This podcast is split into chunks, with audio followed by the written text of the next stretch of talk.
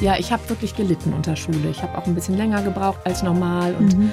ähm, habe es als Gefängnis empfunden, habe den Lehrern übel genommen, dass ich den Eindruck hatte, die interessieren sich gar nicht für uns Jugendliche. Ja. Die reißen da ihren Stoff runter und, und machen sich nicht die kleine Mühe, uns irgendwie zu vermitteln, was das mit unserem Leben zu tun hat. Ich hatte dann mit 15 das Ziel, so, ich mache jetzt das schlechteste Zeugnis, das es an dieser Schule je gegeben hat und ich glaube, das habe ich auch geschafft. Die blaue Couch, der preisgekrönte Radiotalk, einer unserer Bayern 1 Premium Podcasts. Hören Sie zum Beispiel auch mehr Tipps für Ihren Alltag mit unserem Nachhaltigkeitspodcast Besser Leben. Und jetzt mehr gute Gespräche. Die blaue Couch auf Bayern 1 mit Gabi Fischer. Normalerweise ist der Samstag Ihr Tag in den Medien. Da sehen wir Sie beim Wort zum Sonntag im Fernsehen. Und ich freue mich, dass Sie heute am Montag bei mir sitzt. Ja, ich freue mich über die Einladung. Ganz vielen Dank. Herzlich willkommen, Annette Behnken. Sie sind eine der bekanntesten Theologinnen in Deutschland. Das kommt natürlich davon, wenn man im Fernsehen auch immer wieder auftritt. Und ich weiß, Frau Behnken, dass Sie nächste Woche ein tolles Ereignis haben. ich weiß, man möchte hier gerne Privates hören. Kann man ja auch mal erzählen, ja, ich heirate zum zweiten Mal und ähm, darauf spielen Sie wahrscheinlich an. Ja. Genau. Das steht nächste Woche an. Nächste Woche. Vorbereitungen und sind im Gange. Und also Vorbereitungen für viele ist das ja tatsächlich, oder Sie sagen zumindest, das soll der tollste Tag in Ihrem Leben werden. Ja, das ist Quatsch natürlich. Ne? also klar, das soll ein schönes Fest werden, gar keine Frage. Aber man kann ja das Leben nicht planen. Ne? Und so eine Hochzeit plant man nicht von heute auf morgen und man weiß, äh, wenn man sie plant, nicht, was dann alles im Leben los ist. Und es gibt immer irgendwie dann doch noch vieles, was aufläuft und es ist alles viel zu viel und man schafft es nicht, sich die Zeit so schön freizuhalten, man will. Und der Mensch von dem Ort, wo wir feiern, lief mir gestern in unserem Dorf, in dem ich wohne, über den Weg und sagte, ach, ich hatte einen Wasserschaden, jetzt müssen wir mal gucken, wo sie sitzen können und hoffen wir, das Wetter schön. Und, und dann dachte ich so, ach Mensch, eigentlich hätte ich es gerne alles unbeschwert, aber dann denke ich auch mal wieder, aber so ist das Leben ja. nun mal. Ja. Ne? Und es ist ja gut, wenn man es irgendwie hinkriegt, damit gut umzugehen und ein bisschen zu improvisieren. Und dann wird es vielleicht manchmal schöner, als wenn alles so durchgetaktet und durchgeplant ist. Finde ich auch. Sind Sie so ein bisschen nervös davor? Ja, ja, so ein bisschen schon. Ich kann das gar nicht so gut erklären, aber irgendwie denke ich manchmal, also ich bin sowieso ein Mensch, der alles total hinterfragt. Und auch mhm. beim Heiraten denke ich manchmal, ach, eigentlich muss man das doch nicht. Und warum machen wir das eigentlich? Und wir beide auch nicht zum ersten Mal und so. Aber dann kommen wir beide auch immer wieder äh, so sagen, aber es ist so schön, dass wir uns gefunden haben. Wir sind beide über 50 und hatten beide den Eindruck, ach, das war es jetzt wahrscheinlich mit der Liebe und ähm, da kommt niemand mehr. Und dann sind wir uns doch über den Weg gelaufen. Das ist so was Tolles, dass wir gesagt haben, oh, das wollen wir feiern. Keine Riesenfeier, aber mit den Menschen, die uns wichtig sind und unserer Familie oder unseren Familien, unserer Patchwork-Familie. genau. ist ganz schön groß. Also die Frauen dominieren, das können Absolut. wir sagen. Ja? Es gibt nur einen Mann, ja. genau. Und äh, im Grunde genommen fünf Töchter. Genau. Wir haben keine Kinder miteinander, aber wenn wir all unsere Kinder zusammentun, dann sind es fünf. Genau. Seit 2013 präsentieren Sie auch das Wort zum Sonntag. Genau.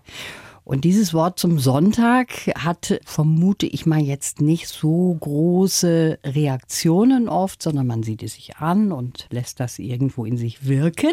Aber bei Ihnen war es auch schon mal so, dass es da ganz schöne Reaktionen gab.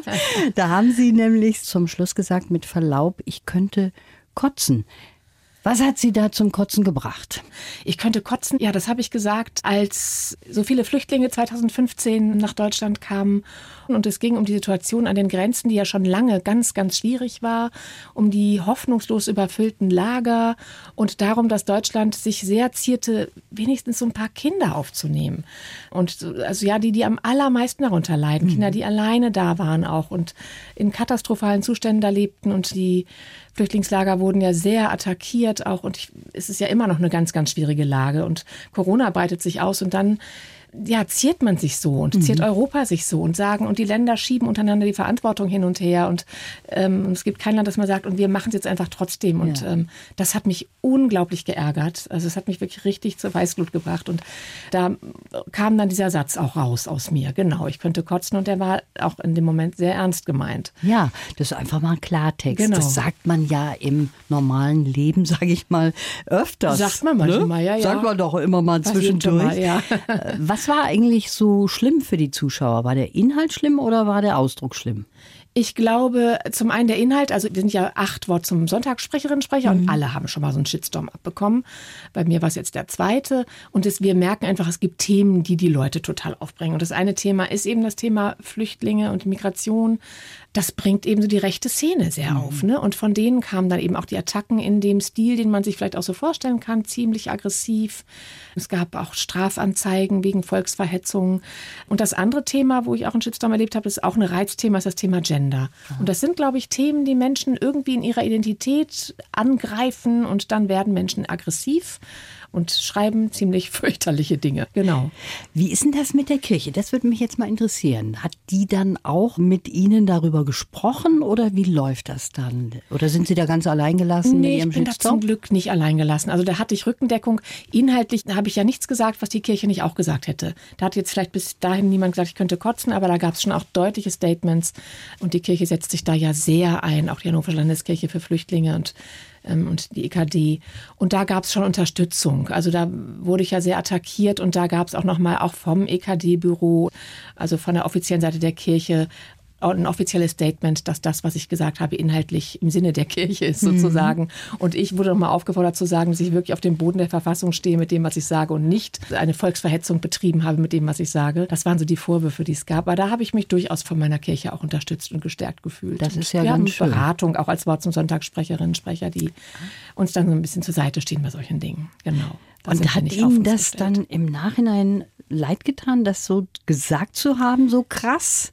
Ich habe da viel drüber nachgedacht, weil ja so in den sozialen Medien so haben wir so eine Empörungskultur ja. und Leute regen sich unheimlich auf und wählen drastische Sprache und eigentlich will ich das ja nicht mitmachen und, und befeuern.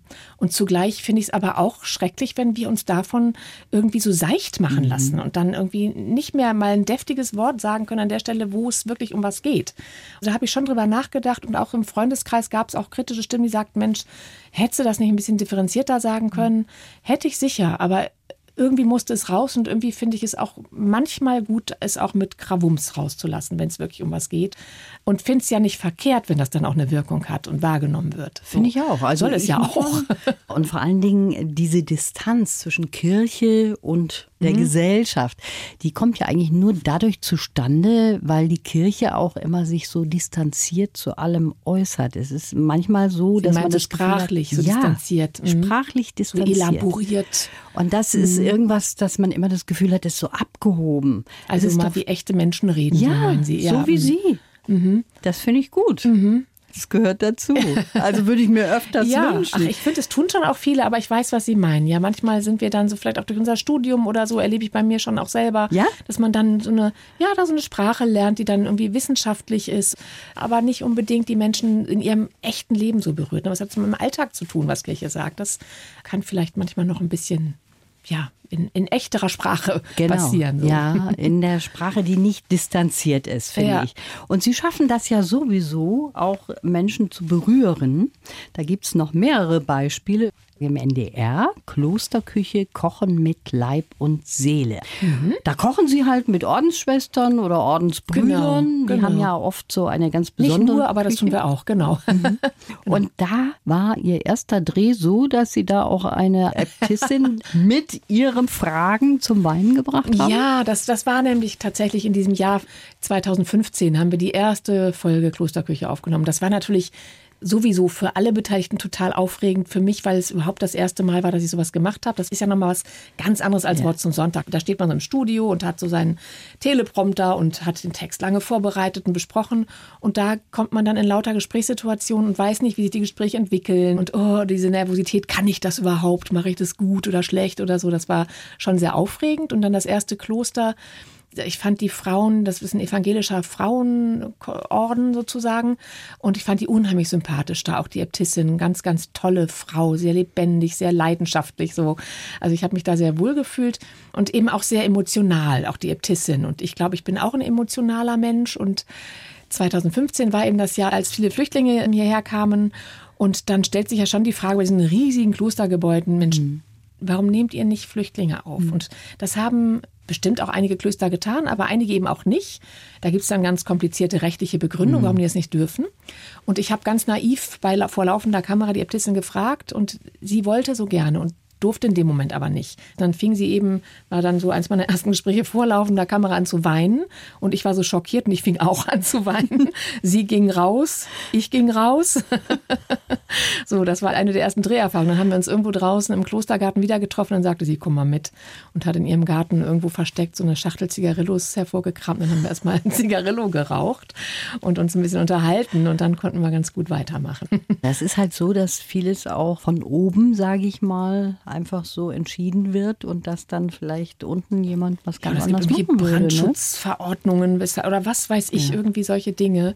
Und dann kann man das nicht mal einen Moment zur Seite schieben ja. in so einer Situation. Ne? Aber Irgendwo habe ich Verständnis natürlich auch dafür. Auf der anderen Seite muss man fragen, warum wird der Amtsschimmel bei uns immer so laut? Der ne? wird manchmal sehr laut, ja, stimmt. Ja. So ist das. Ich habe jetzt für Sie einen Lebenslauf. Mhm. Und hätte gerne, dass Sie den vorlesen, Frau Behnken. Ja. Ich heiße Annette Behnken und ich liebe es, Fragen zu stellen und den Dingen auf den Grund zu gehen. Als Pastorin und ganz für mich privat will ich mich immer weiterentwickeln und nie stehen bleiben. Und wenn ich etwas zum Kotzen finde, dann will ich es auch sagen. Geprägt hat mich die Offenheit und Toleranz meiner Eltern, meine schrecklichen Schulerfahrungen, eine Indienreise und der frühe Tod meiner ältesten Tochter. Ich habe mich mehr als einmal vom Glauben entfernt und ihn schließlich in mir selbst gefunden. Ich bin dankbar, dass mich die Liebe auch mit über 50 nochmal getroffen hat. Jetzt wünsche ich mir erstmal eine schöne Hochzeit und dann in Zukunft ein bisschen mehr Zeit für meine Kinder, meinen Mann und meine Freunde. Oh, da stimmt vieles. Stimmt vieles? Stimmt vieles, ja. Auch was nicht? Also, das ist jetzt so theologisch so ein bisschen Korinthenkackerei, aber wenn ich jetzt sagen würde, ich habe den Glauben in mir selbst gefunden, würden jetzt mhm. viele Theologen aufschreien und sagen, na, den haben wir nicht in uns selbst. Aber es ist nicht verkehrt. Ich würde sagen, der Anknüpfungspunkt ist in mir selbst. So. Gut, okay, dann aber haben wir das ich, geklärt. Ist das sehr schön, ja. Ihnen ist, das haben Sie jetzt gerade eben auch gesagt, der Glaube auch mal verloren gegangen. Ja. Ein Beispiel ist der Tod von ihrer Tochter, die ja. ist mit drei Jahren gestorben. Mhm. Sie konnte nach der Geburt, glaube ich, nicht atmen. Das wurde zu spät erkannt. Genau. Dadurch war sie schwerstbehindert genau. und war dann nur drei Jahre bei Ihnen. Zwei sogar. Zwei nur. Mhm, genau. Also für mich als Mutter mhm. ist das natürlich immer so ein Ding, dass man sich denkt, mein Gott, nochmal, wie kommt man da drüber weg? Ja. Wie schafft man das? Mhm. Viele suchen eben den Weg über den Glauben, da ja. rauszukommen. Mhm. Sie haben sich davon abgewandt in der Zeit? Dieser gefühlte Glaube, der war weg. Also ich weiß noch, ich habe mit einer Mutter unterhalten, die auch was Ähnliches erlebt hat und die hat gesagt, ich kann mich festhalten in meinem Glauben, der trägt mich. Mhm. Und die Erfahrung habe ich nicht gemacht und das haben wir nicht in der Hand. Im Rückblick würde ich sagen, auch wenn ich den Glauben verliere, ist das eine Art von Glaubenserfahrung. Ich muss mhm. nur neu verstehen, vielleicht was Glauben heißen kann und habe vielleicht Bilder im Kopf von irgendwas, was ich Gott nenne oder so, die so eben dann nicht tragfähig sind, die sich ändern müssen. Aber bei mir war es eben so, dass ich sagen musste, als dann so diese Trauer so ganz, ganz schmerzhaft akut war, dass ich ähm, wirklich so hoffnungslos war. Ich dachte, also Gott gibt es eh nicht. Es gibt auch keinen Sinn des Lebens, alles sinnlos und alles, was schön ist, gibt es nicht. Und auch irgendwas nach dem Tod oder irgendwelche Seelen gibt es alles nicht. Das mhm. war für mich, ist alles sozusagen mit meiner Tochter alles mitgestorben. Und das war auch schrecklich. Also das war wirklich, hatte was Abgründiges und war ganz, ganz schwer auszuhalten. Aber eben auch eine Möglichkeit, so wieder neu einen Glauben zu finden, der eben auch in solchen Situationen tragen kann. Der ist brüchig und ich bin auch eine Zweiflerin. Ich muss immer auch alles hinterfragen, zweifeln, auch an meinem Glauben. Aber das gehört bei mir eben dazu, mhm. dass ich auch immer mal wieder Phasen habe, wo ich denke, was, was ist es eigentlich genau, was ich mit Glauben meine? Also ich will mir da ja nichts einreden. Ich glaube mir selber ja keine schnellen Antworten. Mhm. So. Ich weiß ja, dass da oben keiner auf der Wolke sitzt. Was hat Ihnen dann letztlich da rausgeholfen? Ich habe in der Zeit viel meditiert. Es gibt eine alte christliche Form der Meditation, die nennt sich das Herzensgebet und hatte mhm. da einen Lehrer, den ich sehr, sehr weise fand und finde und der für mich ja so eine ganz hohe Bedeutung hatte, weil der mir ganz viele kluge Sachen auch immer wieder so gesagt hat. Und ich dachte, ich hatte so Sehnsucht, dass mir einer das erklärt, was mhm. da passiert ist und dass ich so einen Satz habe, der das alles irgendwie auflöst und erklärt. Und habe gedacht, wenn jemand mir da jetzt was wirklich Sinnvolles zu sagen kann, dann er und bin mit ihm damals durch die Schweizer Berge gewandert und habe gesagt, so jetzt sag mir, erklär mir das und sag mir das. Und dann hat er erstmal erzählt, ja, flogen Schmetterlinge vorbei. Guck mal, es gibt doch auch die Vorstellung, dass in so einem Schmetterling die Seele eines Verstorbenen ist und in Regenbögen und in irgendeinem Stern, den man nachts sieht. Und ich merkte so, wie ich das alles total platt fand Und dann auch gesagt habe, das ist doch Blödsinn, was du hier erzählst. Was dieser Schmetterling, das hat, also tut mir leid, das ist es nicht. ähm, sag mir, was hilft. Und dann hat er gesagt, okay, wenn wirklich gar nichts mehr ist, was du glauben kannst, dann hör auf das, was dein Körper dir sagt. Und das war für mich ein Schlüsselsatz. Das funktioniert bestimmt nicht für alle Menschen, aber ich habe mich dann wirklich immer wieder einfach platt auf den Boden gelegt und einfach gefühlt, was ich in meinem Körper fühle. Und es war so das Gefühl, die Verbindung zum Leben ist weg. Ja, also dieses Kind ist tot und weg und alles andere ist auch tot und weg. Und dann habe ich einfach gefühlt, was ich fühle. Und ich fühlte eine Verbindung zu diesem verstorbenen Kind. Glauben im Kopf konnte ich die nicht, aber ich konnte es fühlen. Und damit ging eben wieder was los. Da war wieder eine Verbindung zum Leben da. Und das ist für mich ja ganz, ganz wichtig gewesen. So simpel und einfach das ist mhm. und so untheologisch, aber tragfähig auf eine Weise. Immer wieder einfach zu fühlen, was fühle ich und dann kommen immer wieder die Zweifel im Kopf. Und dann kann ich sagen, okay, im Kopf sind die Zweifel, in meinem Gefühl ist was anderes und es steht halt nebeneinander. Bisschen schizophren vielleicht, aber das ist bei mir so. Sie haben in dem Lebenslauf eben Ihre schreckliche Schulerfahrung erwähnt. Uh, ja. Also ich kenne ganz wenige Menschen, ja. die sagen, das war aber toll in der Schule und ja. das hat mich so gut geprägt. Ich kenne auch nicht so viele. Das spricht ja nicht fürs Schulsystem nee, ich bei uns. Ich glaube auch, das Schulsystem ist nicht so dolle bei uns. Also ja, ich habe wirklich gelitten unter Schule. Ich habe auch ein bisschen länger gebraucht als normal, ähm, habe es als Gefängnis empfunden, habe den Lehrern übel genommen, ich den Eindruck hatte, die interessieren sich gar nicht für uns Jugendliche. Die reißen da ihren Stoff runter und und machen sich nicht die kleine Mühe, uns irgendwie zu vermitteln, was das mit unserem Leben zu tun hat. Mhm. Und das habe ich denen so mit 15 richtig übel genommen und habe sie das auch spüren lassen und gedacht, so, ich verweigere mich jetzt hier total arbeitet euch doch ab an mir. Ich schreibe jetzt eine fünf nach der anderen und mein Ziel ist kein gutes Zeugnis. Ich hatte damit 15 das Ziel, so, ich mache jetzt das schlechteste Zeugnis, das es an dieser Schule je gegeben hat und ich glaube, das habe ich auch geschafft. Gratulation. Ja, super, ne? Sie haben sich dann selber oder Ihre Eltern haben Sie dann belohnt, nachdem Sie die Schule dann doch irgendwann abgeschlossen ja. haben, mit einer tollen Indienreise. Davon haben Sie auch vorgelesen. Genau, und bin dann mit einer meiner besten Freundinnen damals, mit der ich zusammen Abi gemacht habe, nach Indien gereist. Genau, drei Monate lang? Drei Monate lang und wenn ich das heute denke, meine Töchter würden das jetzt so machen, ich, glaube, ich würde es ihnen verbieten. Aber so, also so naiv irgendwie, ne? Wir haben uns schon vorbereitet, aber wir sind da einfach hingeflogen nach Delhi, haben unseren Travelbook da aufgeschlagen und geguckt und so. Und jetzt? Ja. so. Und hatten dann das Ziel, an der Westküste runterzufahren, an der Ostküste wieder hoch. Das haben wir nicht ganz geschafft, weil wir uns auch verliebt haben und was man alles so erlebt dann auf einer Reise, ne? Und dann hängen geblieben sind, ganz im Süden von Indien und so. Aber das war die große Freiheit nach der Schule tatsächlich. Mhm. So kein, gab ja noch keine Handys. Nee. So toll, ja. Also die keiner, Eltern konnten einen nicht kontrollieren. Nee, das ne? war doch super. Also genau, es war wirklich die große Freiheit mit Risiko natürlich, aber das wollten wir auch. Und ich finde, das macht auch stark, das mhm. zu bestehen und zu schaffen, zu merken, wir kriegen das hin, durch dieses ja. Land zu reisen. Und das gibt einem auch so ein Selbstvertrauen. Das ist schon eine tolle Erfahrung gewesen. Und ist toll, nach der Schule sowas zu mhm. machen, Total. bevor man startet schon in das neue Leben, absolut. Berufsleben oder Studium, was auch immer. Genau, absolut. Ja, Demut, das ist so ein Wort, was so ziemlich aus der Mode gekommen ist. Also man hört es relativ selten, aber genau so heißt das Buch von meinem Gast heute. Ja. Die Idee dazu hatten Sie durch das Wort zum Sonntag? Ja, ich habe im Wort zum Sonntag über Demut gesprochen, das stimmt. Und das haben zwei sehr sympathische junge Verlegerinnen hier aus München gehört und haben gesagt, hast du nicht Lust, über das Thema ein Buch zu schreiben? Mhm. Das ist ja schon erstmal ein sprödes Wort, ja, Demut, und schon. nicht so prickelnd irgendwie, aber ich finde es total prickelnd. Ich finde, da steckt unglaublich viel drin. Und, und ist durch Corona auch wieder sehr aktuell geworden? Ich glaube schon, dass manche Menschen durch Corona, vielleicht auch jetzt durch den Krieg nochmal, der war ja damals, als ich schrieb, noch nicht mhm. ausgebrochen, aber dass man sich vielleicht auch einiger Dinge bewusst wird, die große Kostbarkeiten sind. Und das hat viel mit Demut zu tun. Also Dankbarkeit hat viel mit Demut zu tun. Und mhm das, was Albert Schweitzer die Ehrfurcht vor dem Leben genannt hat, zum Beispiel. Ähm, das glaube ich schon, dass es dadurch nochmal eine neue Rolle bekommen hat. Aber ein bisschen ist es eben doch auch ein Modewort, finde ich. Ich schreibe in dem Buch auch über dieses Wort Humble Brag. Das hat ein amerikanischer Autor ähm, so genannt, Bescheidenheitsprahlerei. Es gibt mhm. ja sowas, gerade auch so in sozialen Medien, oder manchmal hört man auch so prominente Menschen so sprechen, die sagen, boah, ich habe da irgendwie was erlebt und was Tolles gemacht und das hat mich so wahnsinnig demütig gemacht. Und mhm. da werde ich mhm. immer, stutzig immer so ein bisschen und denke, hm, ist das wirklich Demut? Also das ist, sagen Menschen auch gerne über sich, dass sie demütig sind. Ich finde das dann immer ein bisschen fragwürdig. Also die Kirche ist ja so eine Institution, die einem auch helfen sollte durch Krisen. Jetzt müssen wir aber feststellen, dass die katholische Kirche vor kurzem erst einen Rekord gemeldet hat, wie viele Menschen da ausgetreten sind im letzten Jahr. So viel wie nie zuvor.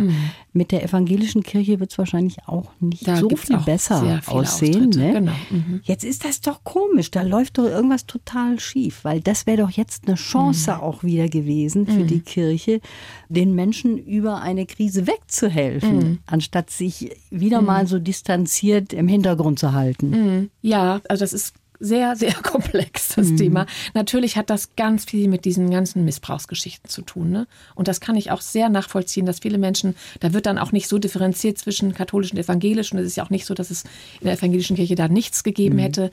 Und das kann ich verstehen, dass man sagt, das ist, also wenn solche Schweinereien passieren, dann vielleicht noch so eine seltsame Sexualmoral verkündet wird, das ist so eine Doppelbödigkeit und Doppelzüngigkeit, das, ähm, das ist ja dann einfach nicht glaubwürdig und, und auch, auch ekelhaft, was da passiert. Und dass da ganz viel Vertrauen verloren geht, kann ich sehr, sehr gut verstehen. Und das andere ist das, was Sie eben vorhin vielleicht auch schon sagten. Ich glaube wirklich, es gibt schon auch wirklich tolle Leute in der Kirche, die so sprechen, dass man Menschen erreicht, aber ich weiß nicht, ob das so sehr schon in der Bevölkerung ankommt. Ähm, Also da ist es vielleicht doch immer noch so, dass man da so einen etwas weltfremden Eindruck von der Kirche hat und dass da vielleicht zu elaboriert gesprochen wird oder so.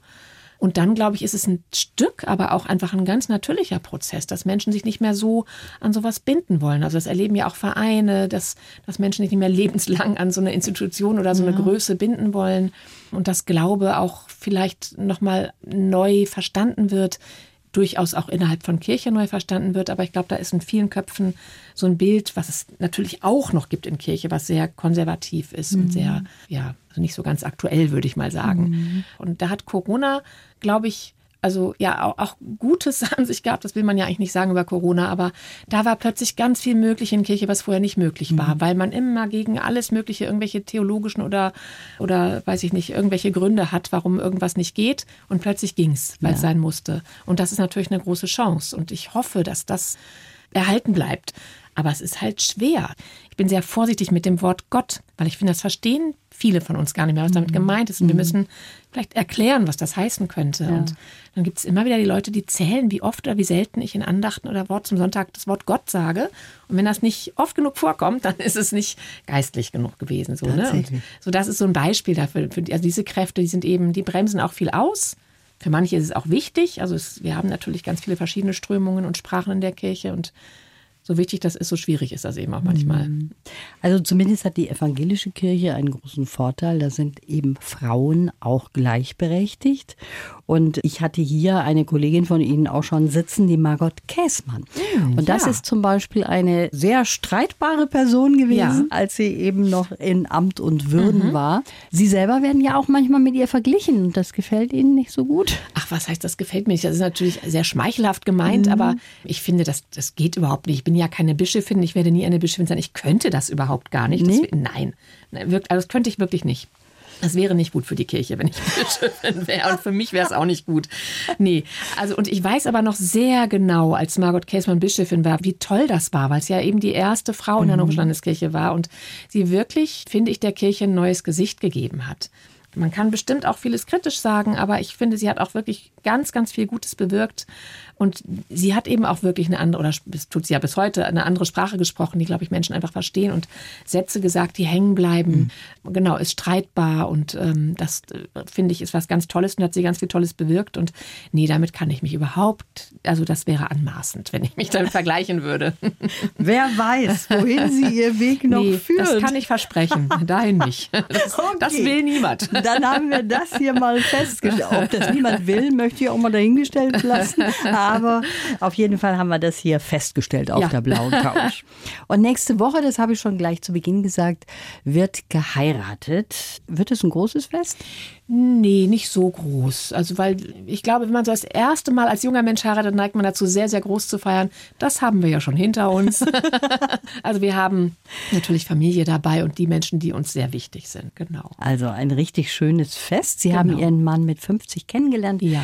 Genau. Und das ist auch ein wunderbares Beispiel dafür, dass die große Liebe nicht in jungen Jahren nur erscheint, sondern dass man auch, wenn man ein bisschen älter ist, mhm. dass da trotzdem noch mal einer kommen kann. Ne? Oder ich glaube, das kann einem auch mit 80 noch passieren. Ja, glaube ich auch. Ja. Mhm. Also das genau. ist nie ausgeschlossen und nee. man sollte auch offen sein dafür dann. Ja, das fällt ja schwer, wenn man auch viel, also man erlebt ja nicht nur Glück in der ja. Liebe und kann auch zeitweise frustriert sein, habe ich auch so erlebt. Aber wenn es dann gerade, vielleicht ist man auch gerade dann offen, wenn man denkt, ach, jetzt suche ich nicht mehr, jetzt ist es halt so, wie es ist und dann ist vielleicht auch eine andere Offenheit da. Das kann sein. Und das Schöne ist, dass man vielleicht auch mit 50 oder über 50 auch ein bisschen besser weiß, wie man tickt und was man will und was man nicht will und vielleicht ein bisschen anders aufeinander zugehen kann. Sie sagen auch, oder zumindest haben Sie im Vorgespräch gesagt, Heimat bedeutet für Sie Ihr Mann und Ihre Kinder? Ja, genau. Also ich bin dadurch, dass ähm, meine Eltern oft umgezogen sind mit uns, habe ich das nie so gehabt, dass es so einen Ort gibt, der für mich zu Hause ist. Es gibt Orte, mit denen ich vertraut bin mhm. und an die ich Erinnerungen habe, aber nicht den einen Ort, wo ich sagen würde, das ist der Ort, der für mich zu Hause der Heimat ist. Irgendwie ist es der Raum Hannover so. Aber eigentlich war dann immer klar, okay, zu Hause sind immer halt die Häuser, in denen damals meine Eltern sind und heute eben meine Kinder oder mein Mann, genau. Mhm. Ihr Vater war auch Pastor mhm. und der war total liberal und ja. hat sie auch wirklich an der langen Leine gelassen, total, oder? Total, ja, genau. Ja, also das war ein ganz, ich glaube, für damalige Verhältnisse, heute hat sich da ja auch viel geändert, aber für damalige Verhältnisse eher ein untypisches Pfarrhaus, weil wirklich auch inhaltlich sehr liberal und ich hatte eben so mit 13 meine ganz starke atheistische Phase ging da mhm. los und das war in Ordnung. Also ich durfte das sagen und, und mit meinen Eltern darüber streiten oder diskutieren. Ähm, die waren da ganz offen. Und das war eine gute Erfahrung, so dass das möglich war und nicht irgendwie verboten wurde oder so. Oder dass ich schon mit in die Kirche gegangen bin, aber demonstrativ beim Vater unseren Glaubensbekenntnis sitzen geblieben bin und gesagt habe, diese komischen Sachen, die spreche ich hier nicht mit, das, das stehe ich mhm. nicht hinter. So. Mhm. Das war in Ordnung, genau. Also ich glaube, es war nicht leicht für meine Eltern, weil die natürlich noch aus einer anderen Tradition kommen, aber Sie haben sich da bemüht. Gutes Zeugnis, was Sie Ihnen ausstellen. Ja, genau. Ja. ja. aber das heißt schon, dass das bei Ihnen mit dem Glauben schon immer so auf und ab ging. Also mhm. da gab es immer mal wieder die Phasen. Sie haben auch mal die atheistische Phase das gehabt. Ne? Mhm. Ja. Und als das dann mit Ihrer ältesten Tochter passiert ist, da war dann wieder mal so ein Loch. Genau. Also damit muss man dann auch fertig werden. Ja, genau. Ich habe dann damals atheistisch gesagt, aber das war im Grunde sozusagen, da ist dann mein mein Kinderglaube hat nicht mehr funktioniert. Ne? Also mhm. dieses, die Vorstellung, da ist irgendwer oder irgendwas, was wirklich irgendwie da ist und existiert wie ein Gegenstand oder so. Mhm. Und das konnte ich dann natürlich mit 13 nicht mehr so glauben und habe dann erstmal nach anderen Bildern dafür gesucht und wie so oft war auch bei mir die Großmutter da sehr prägend und hat gesagt, stellst dir doch wie eine Wolke vor, Gott, der kann überall sein, hat auch eine Zeit lang funktioniert als Bild und immer, es haben aber immer weniger die Bilder getragen und das habe ich dann Atheismus genannt, aber es gab immer irgendwie schon auch so ein Gespür, da ist aber irgendwas. Aber was ist das und auf welche Weise ist das? Also mhm. worüber reden wir da? Mhm. Und das ist eigentlich so die Frage und die Suche, die mich immer immer umgetrieben hat mhm. bis heute und da ist eben beides zugleich drin. Also hinterfragen und nichts glauben wollen, was ich nicht wirklich glauben kann, aber irgendwie auch das Gespür haben, aber um irgendwas geht es doch da. Mhm. genau. Ihre Eltern waren sehr liberal, haben Sie mhm. gerade eben erzählt. Wie ist das mit Ihren Töchtern? Haben Sie sie auch auf diesen Weg gebracht oder sind die Atheistinnen beispielsweise? Nee, die sind keine Atheistinnen, wobei ich, also meine kleinere Tochter hat eine Zeit lang mal so gesagt, was soll das alles? Also was redest du immer von Gott und Jesus? Ich rede überhaupt nicht immer von Gott und Jesus fällt mir dabei gerade ein. Aber sie hat behauptet, ich würde das tun. Sie meinte wahrscheinlich die Gottesdienste, denen sie oft dabei war und hat das eine Zeit lang so hinterfragt und dann irgendwann hat sie aber doch gesagt, sie möchte gerne getauft werden. Also sie ist nicht als Baby getauft mhm. worden und wollte das irgendwann. Ich vermute, das ist sowas ähnliches, so im Kopf zu hinterfragen, was ich nicht verstehen kann, begreifen kann, hinterfrage ich, aber ich empfinde da irgendeine Faszination oder mhm. was Atmosphärisches, was mich anspricht. Und ich glaube, das ist so beides auch in ihnen. Mhm. Aber sie bestehen da auf, also ich ja gar nicht, weil meine Töchter möchten, dass ich abends mit ihnen bete. Das ist also der Wunsch meiner Kinder. Das habe ich jetzt nicht irgendwie ihnen aufgezwungen. Mhm. Die sind, glaube ich, beide Teenager, oder? Genau, 13 und 15 sind sie. Und das hat auch da nicht aufgehört, wo man so eine Phase hat. Nee, ich rechne immer damit, dass das jetzt immer mal kommt. So Ja. Mama müssen wir nicht mehr. Und manchmal sage ich auch, du, wir müssen nicht beten. Mhm. Aber ähm, bisher wollen sie das ganz oft noch. Genau. Sie kommen aus dem hohen Norden und sagen, Dünen und Meer machen Ihnen den Kopf frei. Ja, ich liebe die Nordsee Mhm. und ich liebe genau Dünen und liebe es am Meer zu sein. Gerne auch bei so einem Wetter wie heute, was in der Stadt nicht so schön ist, aber ich finde auch das Meer bei oder die Nordsee bei Regen total toll und bei Sturm und klar, wenn die Sonne scheint, ist noch schöner. Genau, das liebe ich sehr. Das ist so meine Seelenlandschaft vielleicht, würde ich sagen. Also genau. jetzt weiß ich gar nicht, was ich Ihnen wünschen soll für ein Wetter für Ihre Hochzeit. Also nee, da bitte mal, kein Regen. Da wünschen Sie mir bitte Sonne. Ich wünsche Ihnen einen ganz, ganz schönen Tag. Vielen Dank fürs Kommen. Ja, das war schon spannend vorbei, mit wie Ihnen. schnell schon das vorbei. geht. Ja, So ja vielen es. Dank für das Gespräch. Die Bayern 1 Premium Podcasts. Zu jeder Zeit, an jedem Ort. In der ARD Audiothek und auf bayern1.de. Bayern 1 gehört ins Leben.